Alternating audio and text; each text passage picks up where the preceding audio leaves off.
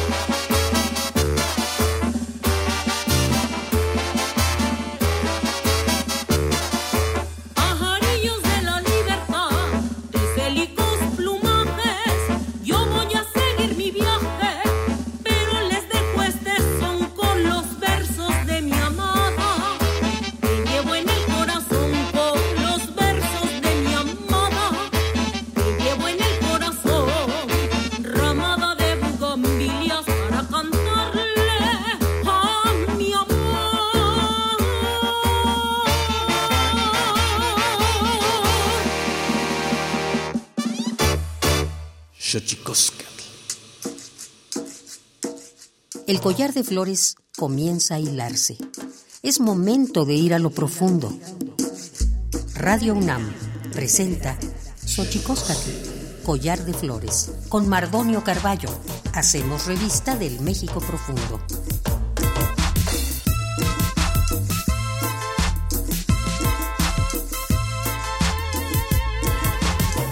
Kenitstoken tatame guananame ichpocame telpocame oquichpilme siguapilme guanochitlen techcaquimpani huescatepostlahtoli tileni güey tlamachtancali tocan Universidad Nacional Autónoma de México tocan tiyolpaquin pampanican eh, timitzelian panito chantlen y tocan tlentito caltistoque xochicosca collar de flores nama nama ti sanilosen iguase tos iguaguampo eh, tlen yolki tlen tlen tequititle itztoc ne eh, de Tehuantepec, Hola, ¿qué tal, señoras y señores, niños, niñas, jóvenes, jóvenes y todos y todas aquellas, aquellos que nos escuchan a través de este maravilloso invento que es la radio, la radio de la Universidad Nacional Autónoma de México. Nosotros muy felices de recibir en esta casa que tiene nombre de Collar de Flores, así le hemos llamado Xochicoscat, muy contentos de recibir a una amiga, una cantante eh, de altos vuelos, una cantante ismeña,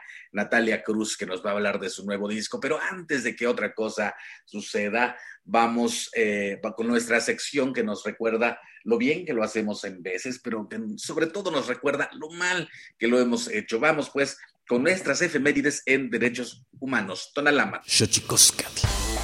Tonalámatl o la ignota efeméride.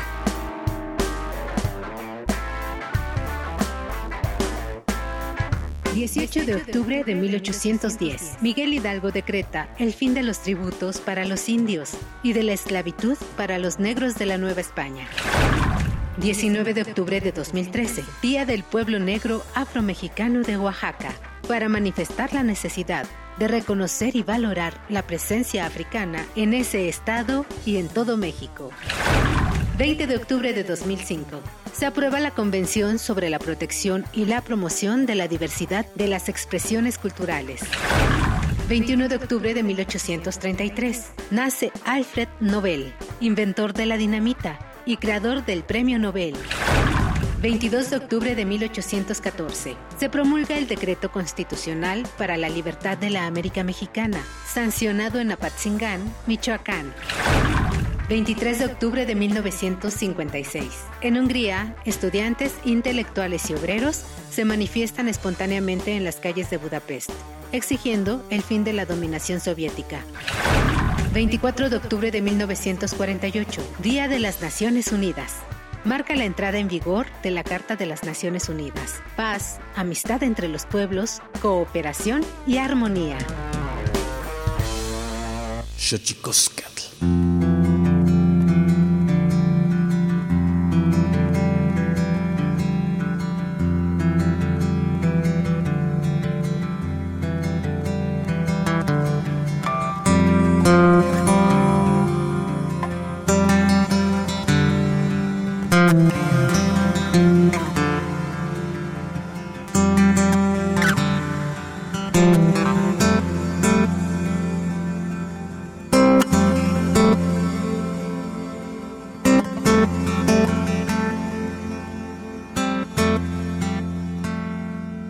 Como ya les decía, está con nosotros, la música ya la puede estar escuchando, ya inundando los oídos y los sentidos. Eh, Natalia Cruz, que nos visita ahora, porque eh, tiene nuevo disco, nos congratulamos de que Natalia Cruz, una cantante ismeña, como ya le decía, eh, reconocida y que poco a poco eh, su fama va creciendo y va rompiendo los cercos propios de la música tradicional ismeña, música tradicional mexicana, colocándose en un gusto mucho más amplio. Natalia Cruz, bueno, lleva muchísimos discos, La Última Palabra, en en el 2006, Ojos Negros en el 2007, Bicha, La Bruja 2010, en fin, muchísimos eh, discos en su haber y ahora nos sorprende con su nuevo disco. Natalia Cruz, buenos días. Padius Rivisana, hola hermano Mardonio, muchas gracias, es un gusto para mí estar este día conversando contigo, con el auditorio sobre nuestro trabajo, que como bien mencionas, pues ya lleva algunos añitos y, es algo que hacemos con mucho neguidubila jidua, como decimos acá en el istmo, con todo nuestro corazón, eh, para poder eh, eh, difundir la riqueza cultural que tenemos a través de nuestra música tradicional. Pues nos encanta que estés aquí con nosotros. Vamos a estar presentando tu nuevo disco. Me parece eh, un disco fabuloso. Este, ha sido para mí un descubrimiento, para la gente que nos está escuchando, eh, importante eh, la música ismeña por su poderío y la voz de Natalia Cruz, como usted puede constatar, eh, es una voz impactante, impresionante, amén, de que hace este arte maravilloso del canto en dos lenguas, trabajar en dos lenguas, Natalia Cruz, el zapoteco del istmo de Tehuantepec y el castellano, qué tan complejo se vuelve eh, colocarte en el gusto del público, que ya decía, por fortuna, vas, vas rompiendo los respectivos techos de cristal para colocarte eh, como una cantante que va ampliando su público. ¿Qué tan complejo es ser una cantante que canta en dos idiomas, en uno eh, de los pueblos originarios, como el zapoteco, y también el castellano. ¿Cómo se coloca uno en el gusto del público? Ha sido, ha sido complicado porque pues sí es difícil que, personas o públicos de, otras latitudes, sobre todo que no conocen nuestra lengua, que no conocen una lengua, puedan apreciar el contenido de lo que nosotros estamos queriendo transmitir a través de la música, ¿no? pero afortunadamente por trabajo que ha venido realizando, eh, que han venido realizando otros artistas también desde tiempo atrás, y no solo en la música, sino en otras ramas de, las artes, también desde la literatura, desde la poesía, como en tu caso, desde la, desde la pintura, desde la, desde la gráfica, de sensibilizar hacia los, eh, lo que producimos los artistas que pertenecemos a los pueblos originarios, ¿no? De esta apertura que existe para apreciar eh, y, valorar lo que nosotros, lo que nosotros hacemos. Entonces, sí ha sido un poquito complejo. Eh, un poco creo que se ha logrado por que nosotros nos hemos preocupado mucho por cuidar la calidad de nuestro trabajo. O sea, no solo se trata de cantar en una lengua indígena, en este caso es el Diyazá, el zapoteco eh, específicamente de la región del Istmo de Tehuantepec, sino de cuidar todo lo que es el tema de, la producción musical, desde la calidad de la música que estamos presentando, los músicos que participan con nosotros y eh, lo que es la otra parte, ¿no? De, de, lo de la producción y hacer un trabajo profesional, porque considero que eso es muy importante, entregarle al público un producto de calidad. Sin duda importante y, cada vez un reto eh, que se impone, porque eh, justamente yo, yo pienso, eh, Natalia, reserva de lo que tú pienses, que uno como integrante de algún pueblo originario siempre tiene que esforzarse muchísimo más eh, justo para evitar lo que yo llamo el, el, apapacho racista, no nada más porque uno escribe en lengua indígena o canta en alguna lengua indígena, pues uno tiene que ir mucho más allá. Hablando de producción musical, yo sé que está por ahí nuestro querido amigo Abraham Cruz Osorio, eh, te mandamos un saludo, amigo. Y, Hola, amigo, buenos días. Él es el responsable de la producción de La Ismeña. Abraham, platícanos un poquito, ya que estás ahí. Ah, hola, buenos días a todos. Eh, pues La Ismeña es, es un proyecto que iniciamos algunos años en conjunto con mi esposa, con Natalia. Y es un proyecto pues a que le hemos puesto la verdad mucho empeño y hemos siempre tratado de cuidar todos los detalles eh, de la música tradicional de, nuestra tierra, ¿no? Eh, para nosotros lo más importante es eh, mantener el proyecto lo más auténtico posible y llevar más allá de, las fronteras, pues la música de, de, nuestros pueblos y representarlo con dignidad, creo que eso es lo más importante para nosotros. Y sin duda se van abriendo los espacios ¿Cómo ves el panorama eh, de la música o la incursión de la música en lenguas indígenas, Natalia Cruz, eh, en el gusto del público, en los espacios que se van abriendo? Eh, ¿cómo, ¿Cómo lo vives tú? ¿Qué ha cambiado? Porque yo recuerdo que la primera entrevista que te hice fue quizá en el año 2006, 2007, o sea, ha pasado mucha agua bajo este puente, Natalia. Sí. Sí, van cambiando las cosas de alguna, eh, en, ciertos sentidos, pero en otros creo que no. Todavía existen prejuicios eh, sobre lo que es el, trabajo con, la música tradicional, ¿no? Esta visión un poco fijista de que lo que, lo que es eh, la tradición de los pueblos es algo que debe de quedar como, como muñequito de vitrina, ¿no? Ahí que no se mueve, que no cambia y que así debe de ser siempre.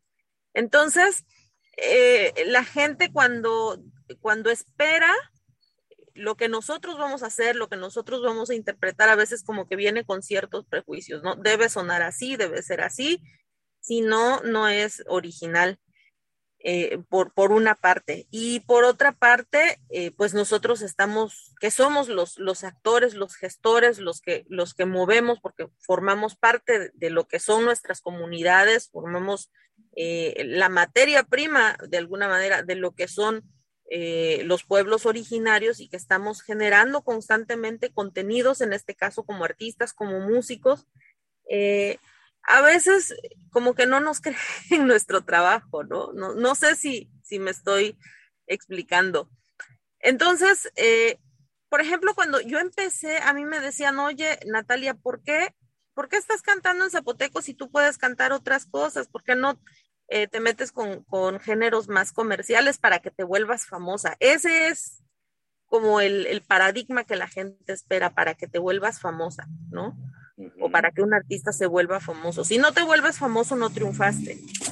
Y, eso tiene muchos, eh, ¿cómo se llama?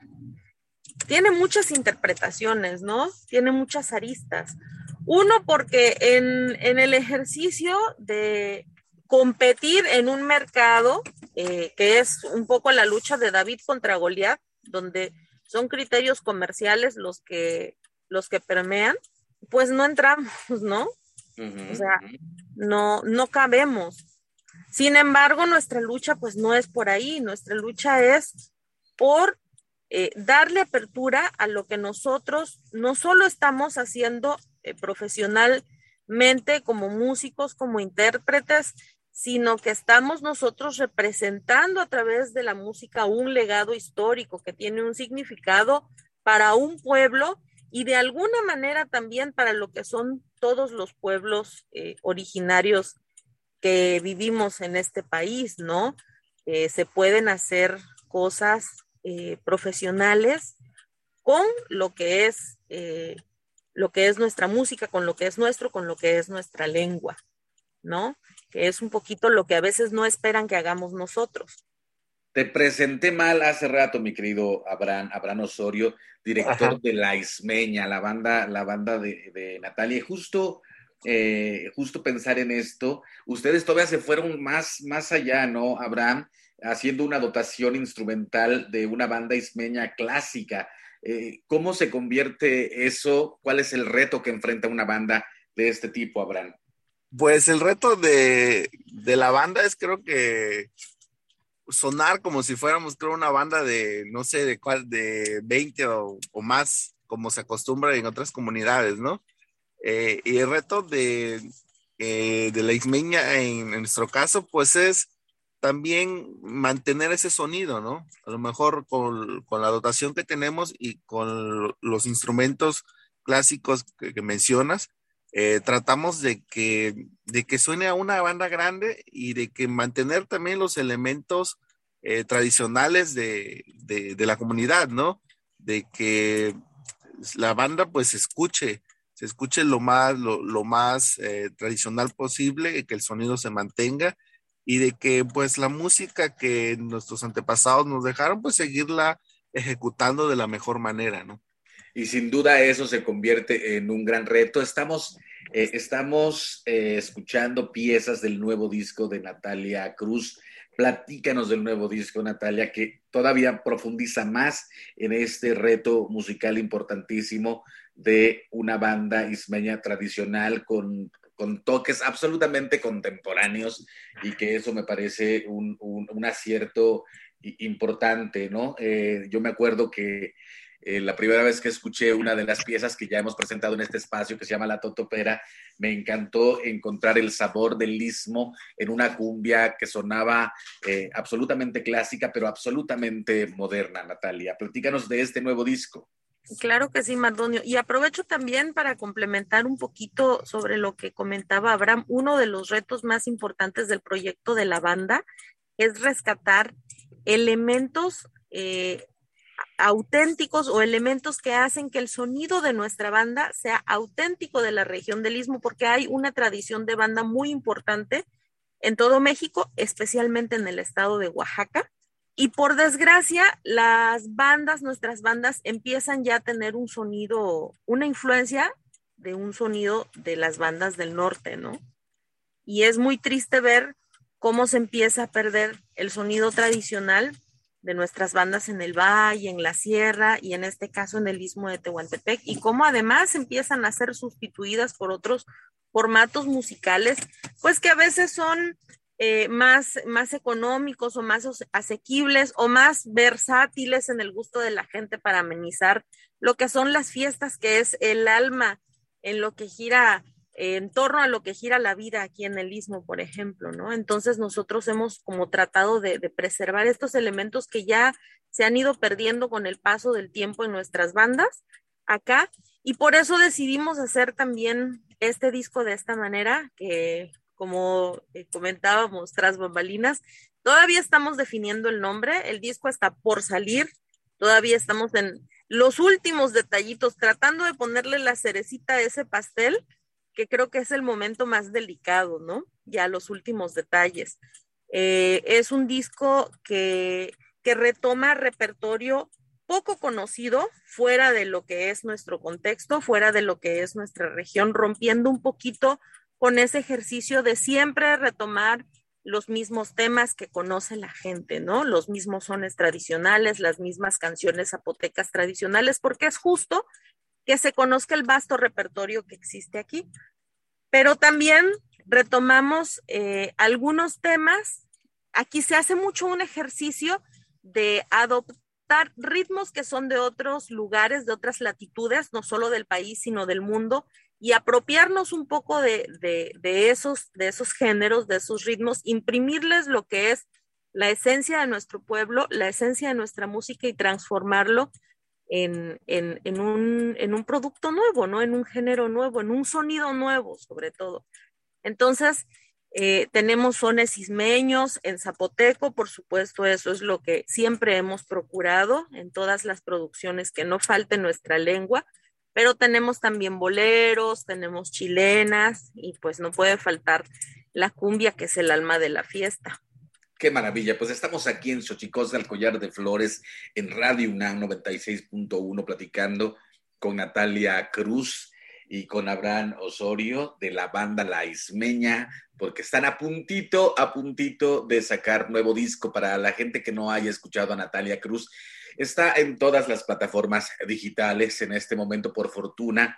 Eh, con la tecnología y también con la pandemia, eh, todo esto creció a pasos agigantados y también me da mucho gusto ver que muchos compañeros y compañeras eh, integrantes de pueblos indígenas o pueblos originarios ya están invadiendo también el mercado de la música digital. Así que vamos pues a nuestra sección dedicada a los, a, los idiomas indígenas, a las lenguas indígenas, eh, Tlachtolcuepa.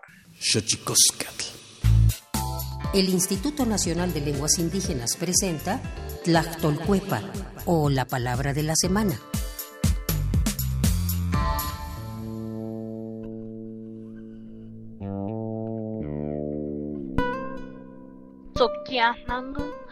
Esta es una expresión de origen chinanteco que se utiliza para referirse a aquel compañero o compañera de vida, Ese alguien que acompaña a otro tanto en los buenos como en los malos momentos y que siempre está pendiente para cuidarle durante su camino o recorrido de vida. El vocablo no cuenta con una traducción literal al español. Proviene de la familia lingüística otomangue y pertenece a la agrupación lingüística chinanteca.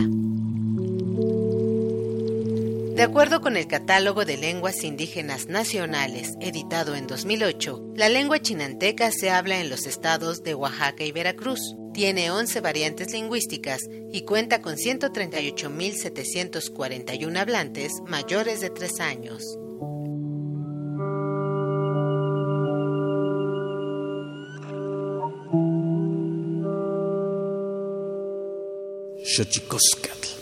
Pluriversos PUIC, un mundo culturalmente diverso.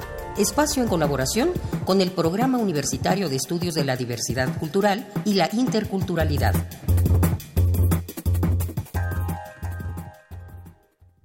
¿Cómo encontramos o sacamos para traducirle al mundo esta, esta existencia y esta validez y fortalecimiento?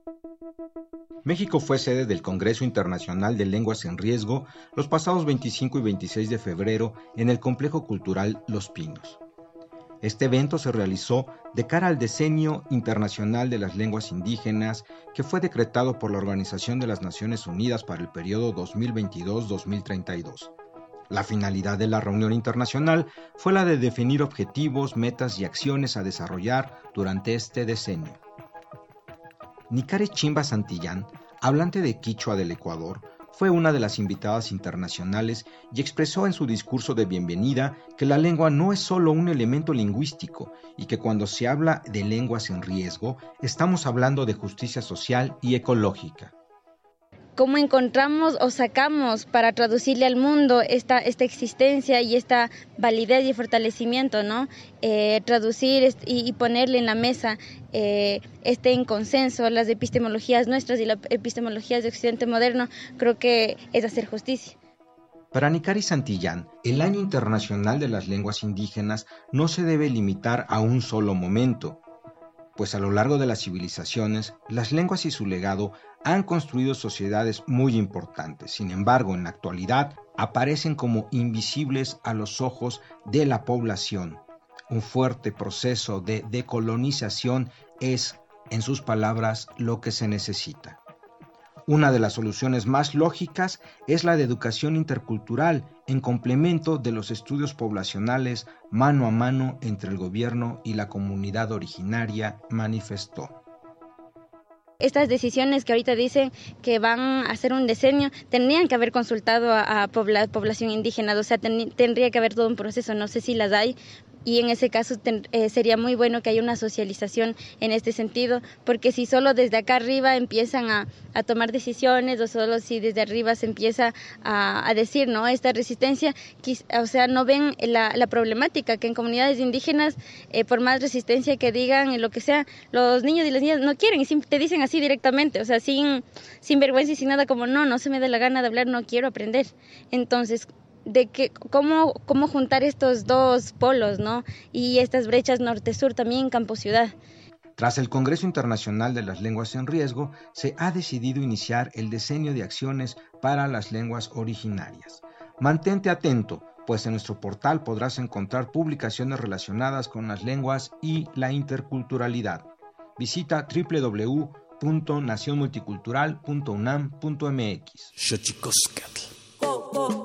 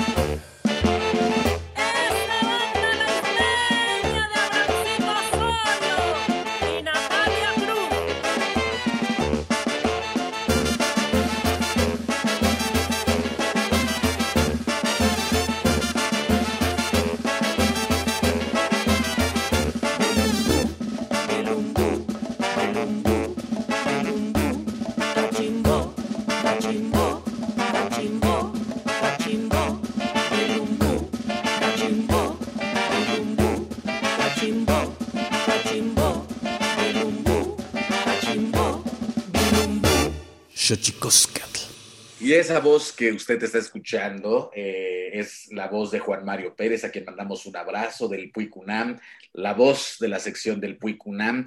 Y nada, le mandamos un saludo, un abrazo. No lo hemos visto desde que eh, la pandemia hizo su aparición en este mundo, recordándonos que la vida es frágil y que no somos el centro del universo.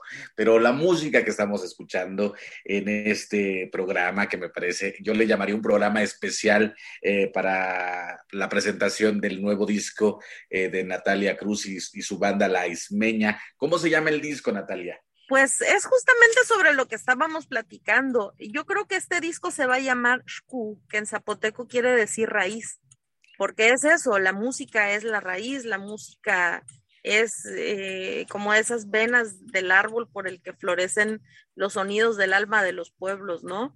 A mí me recuerda mucho esa es una imagen recurrente en mi vida que teníamos en el patio de la casa de mis papás, ahí en Ixtaltepec, un árbol enorme de tamarindo que creo que ya tenía más de 100 años, que murió cuando murió mi papá, por cierto, ese árbol. Entonces pienso que era como el guenda de mi familia, pero en ese árbol llegaban aves de todo tipo, zanates, pericos, aves que venían migrando, entonces a veces cantaban unos, a veces cantaban otros y a veces todos cantaban al mismo tiempo y el son ismeño es un poquito como eso, cuando los instrumentos de alientos van haciendo sus ad libitums, que parece que cada quien va por su lado, pero están tocando una misma melodía, ¿no? Y a mí me parece no solo eh, una obra de arte maravilloso, sino una, una cosa existencial muy grande, ¿no?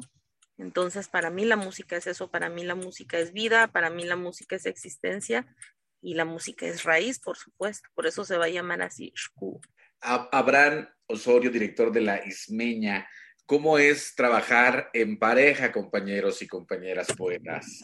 Porque, como ya lo dijo Natalia Cruz, Abraham es su pareja y su director musical.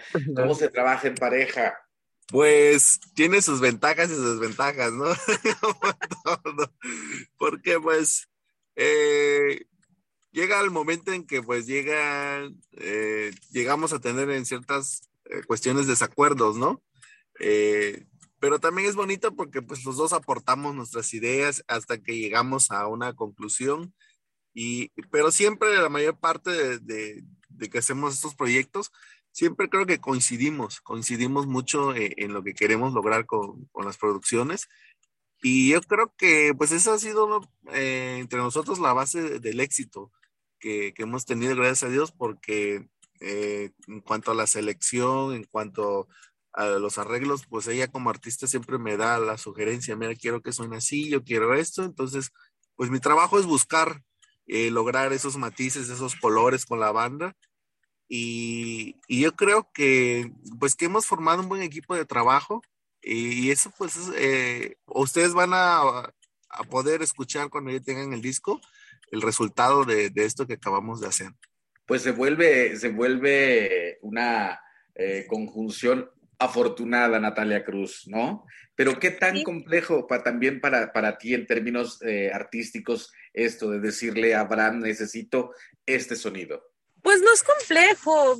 Eh, tenemos la, la, bendición de tener una, aparte de una relación profesional, una relación personal, ¿no? De pareja. Abraham es mi director musical es el director musical de la banda y además pues es el padre de mis hijos, ¿no? Y, como él bien decía, aunque a veces existen diferencias, nosotros tratamos de no mezclar a veces las diferencias personales con las diferencias profesionales, pero no se puede, estamos juntos y revueltos.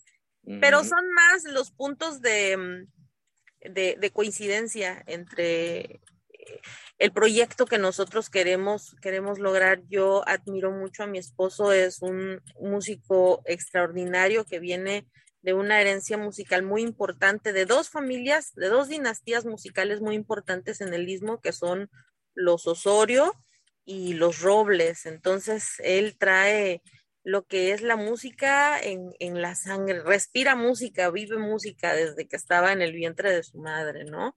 Y, y en ese sentido ha sido un apoyo muy grande porque quién mejor que él para ser la guía en, en esto que es eh, el, el rescate de nuestra música tradicional, de nuestra lengua a través de nuestra música, pero no, no como misión así para, ay, somos los salvadores de la música tradicional, no, porque estamos haciendo este rescate para nosotros mismos, porque aunque parezca mentira, todos estos elementos de nuestra identidad ya están en proceso de pérdida. Entonces, siempre lo he dicho, yo a través de la música he tratado de recuperar mi lengua para mí y no solamente para mí, sino también para mis hijos.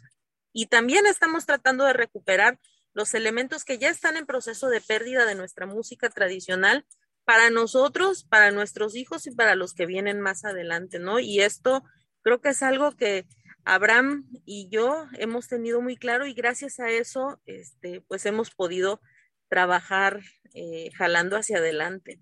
Pues qué maravilla, ¿qué vamos a encontrar? Decías, hablabas de boleros, cumbias, pero ¿qué diferencia este disco, qué diferencia hay entre este disco y los otros? Yo te siento cada vez más adentrándote a los terrenos de, la banda súper, súper tradicional.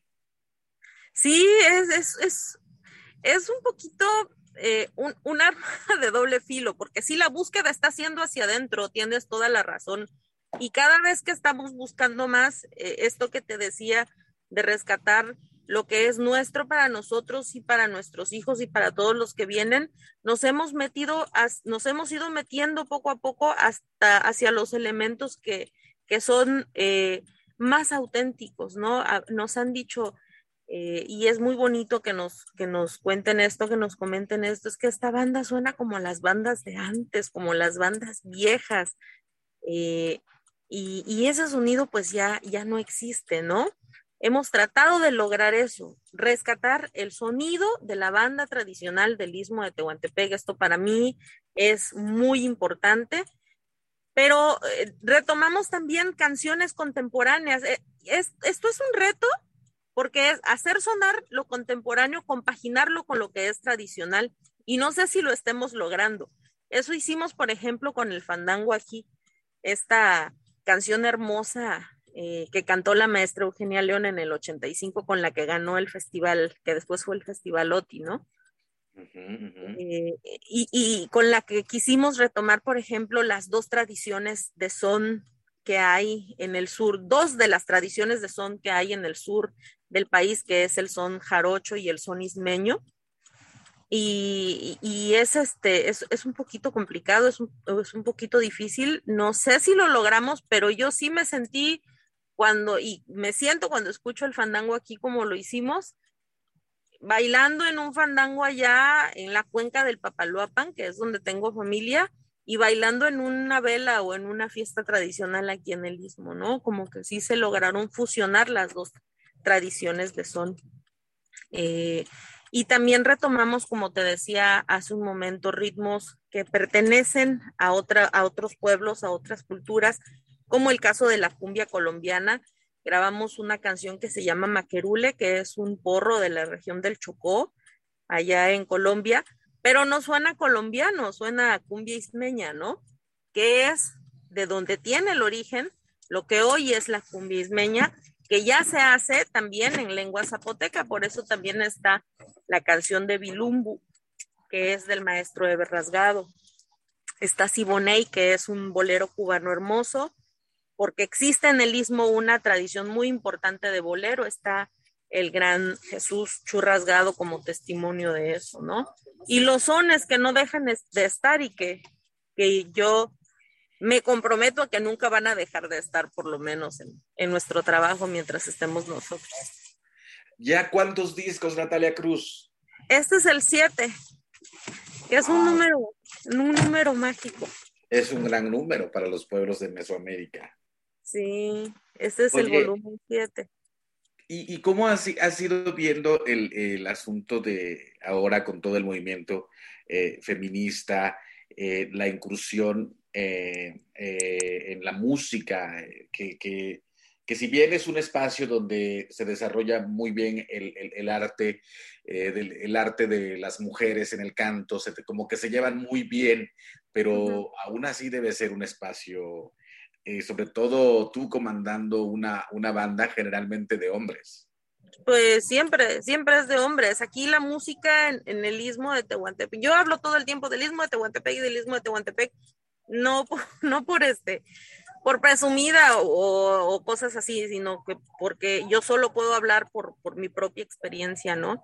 Y aquí en el istmo de Tehuantepec, lo que es la música tradicional por muchos años ha sido un territorio estrictamente masculino. Hasta hace muy poco tiempo, o sea, te estoy hablando de hace máximo 10 años, tal vez 11, 12 años, en que las mujeres empiezan a ejercer la profesión de la música no como cantantes, porque cantantes sí ha habido y tampoco hace muchos años atrás, quizás unos 20 años, pero sobre todo en lo que son los grupos musicales versátiles para amenizar fiestas. Pero mujeres que se dediquen profesionalmente a la música, ejecutando algún instrumento en lo que son las bandas, tiene muy poco tiempo y tiene que ver con la, activación de programas eh, de bandas municipales que estuvo gestionando el gobierno del estado en administraciones anteriores. Y entonces las niñas empezaron a ir a estos espacios a aprender música. Se, reinstaló de alguna manera el sistema de la escoleta, que fue el que, el que hizo que se crearan las bandas eh, en, los pueblos del istmo, ¿no? Pero es, es algo muy, muy nuevo. Entonces, las bandas en el istmo de Tehuantepec siguen siendo mayoritariamente masculinas y sí, como mujer es difícil estar al frente de un proyecto en el que todos son hombres, ¿no? Pero, pero, pues las mujeres en el istmo tampoco es que seamos muy sumisas y este, y afortunadamente pues es un trabajo que no hago sola, sino que hago en lo hago en equipo con Abraham.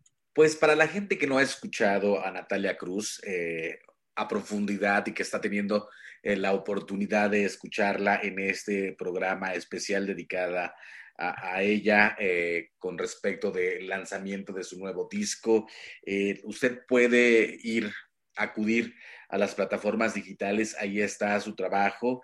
Y, sin duda un trabajo encomiable en relación a todo lo que nos estás contando, Natalia, con respecto, me encanta esto, yo a través de mi canto recupero mi lengua y, y la recupero también para mis hijos y para todos nosotros, Natalia, porque al final de cuentas, yo siempre he dicho, si alguien no, si alguien no canta en su lengua, o, si a alguien no le dejan hablar o cantar en su lengua, le están quitando al otro el derecho de escuchar la Natalia Cruz.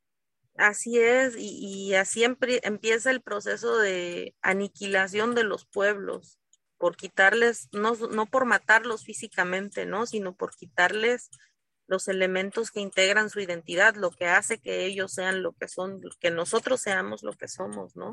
Y a mí me da mucha tristeza que yo pertenezco a una generación eh, a la que sus padres les nos negaron nuestra lengua, ¿no? Y, pero no es culpa de ellos, esto es una cuestión sistemática en la que eh, pues el Estado a través de la educación se encargó de a los niños cuando mis papás iban a la escuela, pues los castigaban físicamente, ¿no? Incluso los golpeaban si llegaban a hablar en su lengua en presencia de sus compañeros y de los maestros. Entonces, pues te venden la idea de que si hablas una lengua indígena, eres un ignorante, no tienes educación, es sinónimo de pobreza, es sinónimo de, ¿no? Muchas cosas. Entonces, los niños tienen que hablar español y de preferencia una lengua extranjera.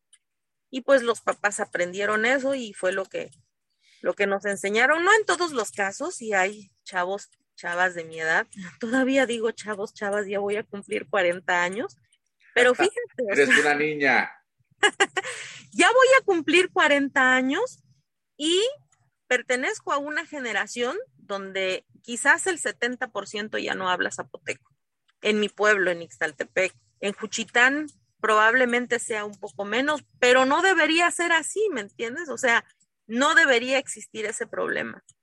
Entonces, para mí, eh, cuando descubrí que, que yo, que no solo me gustaba la música, el canto, sino que podía hacerlo, dije, tengo que cantar en mi lengua y desde mi primer disco, que fue en el año 2006, que se llamó Gendanavani, la última palabra, dije, tengo que cantar en mi lengua y la mayoría de las canciones fueron en zapoteco y así, así ha sido desde entonces. Pues se está acabando el tiempo, este, lamentablemente el tiempo en radio es sumamente rápido y cuando hay eh, este diálogo sobre las lenguas, los pueblos, el arte, la música, se va mucho más rápido. Abraham, Abraham Osorio, ¿con qué te despides? Me despido invitando a toda la gente que, que ahora Nada que... Más decir a la gente que, que Abraham, Abraham eh, por los eh, problemas inherentes a la tecnología, eh, se fue con Natalia en el coche. Esta entrevista está ocurriendo ellos en el istmo de Tehuantepec, en el coche, y no estaba prevista la intervención de Abraham. Te agarré en curva, pero ¿con qué te despides, amigo? Eh, te digo, te comentaba, invitando a la gente que, que, escuchen el nuevo disco que ya está a punto de salir de Natalia. Eh, hay muchas sorpresas y yo sé que les va a ser de, de completo agrado. Y y pues eh, manteniendo, manteniendo el, sonido de, de, nuestros pueblos, ¿no? seguimos trabajando y acabamos de terminar ya este proyecto y ya estamos pues buscando también otras rutas para, para el nuevo proyecto que ya tenemos también en puerta. Entonces, eh, pues yo sé que, que este disco que va a salir eh, va a ser de su completo agrado. Esperemos que, que así sea. Natalia Cruz, querida, ¿con qué te despides? Pues con la misma invitación que habrán para que escuchen, no solo a nosotros, hay que aprovechar lo que son las plataformas digitales de música todas para escuchar la riqueza musical que producen los pueblos de, nuestro país, ¿no? Los, todos los pueblos originarios que hay en, en México y porque estamos en una competencia desigual respecto a, lo que es comercial. no existen los espacios en lo que es radio, televisión, por ejemplo, u otros medios masivos de comunicación, pero Internet es una herramienta maravillosa, ¿no? Y a mí me da, como bien decías, muchísimo gusto ver que hay mucha banda creativa, creadora de, de todos los pueblos ahí en las plataformas. Entonces, ya sacamos de este disco nuevo cuatro sencillos.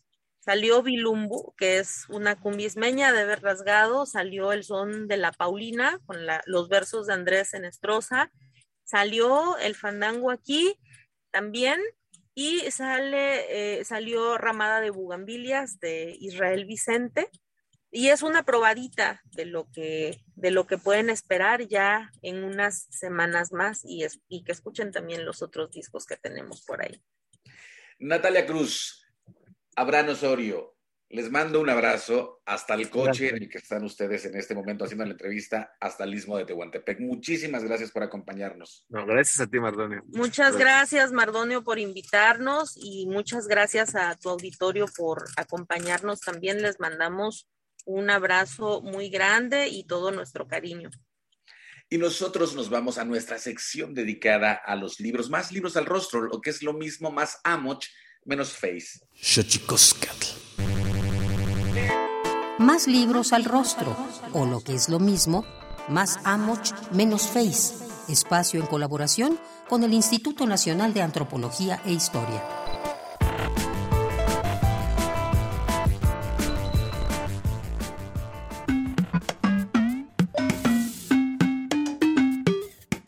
Los tepehuanos del sur, o ODAM, viven en siete comunidades al sur del estado de Durango y noroeste de Nayarit. Su lengua forma parte de la rama tepimana, del tronco sonorense de la familia Yutonagua, y cuenta con aproximadamente 30.000 hablantes. El libro Muy Zapoc, tomos 1 y 2, Relatos de la tradición oral de los tepehuanos del sur, se integra por 36 textos de la narrativa oral, que fueron narrados en su mayoría por Eliseo Gurrola García, originario de Candelaria del Alto, anexo perteneciente a la comunidad de Santa María Ocotán.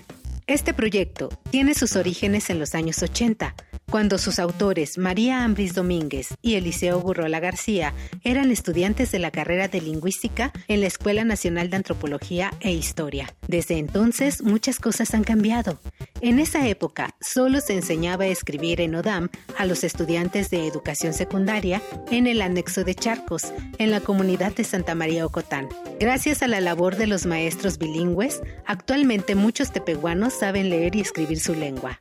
El objetivo de este libro es, en parte, dar a conocer algunos relatos de la tradición oral de los tepehuanos del sur, y por otra, colaborar con estos textos en la renovación de su lengua y cultura, dentro y fuera del territorio Odam.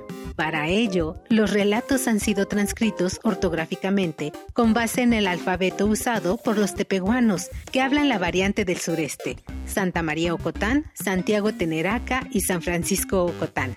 Te invitamos a leer Muy Zapoc, tomos 1 y 2, Relatos de la tradición oral de los tepehuanos del sur, de María Ambris Domínguez y Eliseo Gurrola García, con ilustraciones de Antonieta Castilla.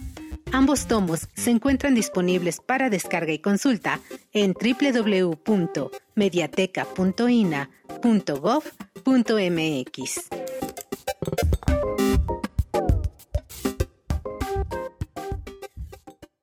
Instituto Nacional de Antropología e Historia. Secretaría de Cultura. Gobierno de México. Y bueno, qué maravilla tener esta mañana a Natalia Cruz y agarrado en curva a nuestro querido Abraham Osorio, director de la banda La Ismeña. Ambos integran el proyecto Natalia Cruz y la banda La Ismeña. Qué maravilla eh, tener esta música que nos alegra eh, los corazones que nos invita a bailar y, la reflexión eh, de Natalia Cruz a través de la música, la expresión más sublime quizá del ser humano, eh, prolongar la existencia de nuestras lenguas originarias, nuestras lenguas indígenas, en la, especialmente la de ella, la lengua Dijazá o zapoteca.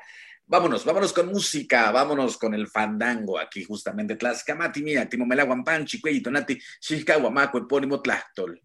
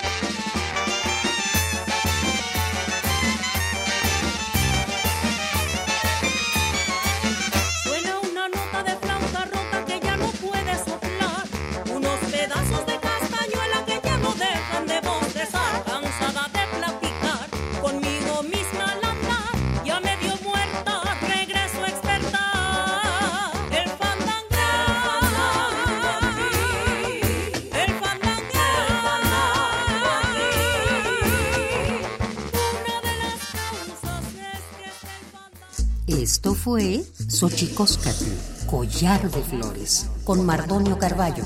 Hacemos revista del México Profundo. Una producción de Radio UNAM. Experiencia sonora.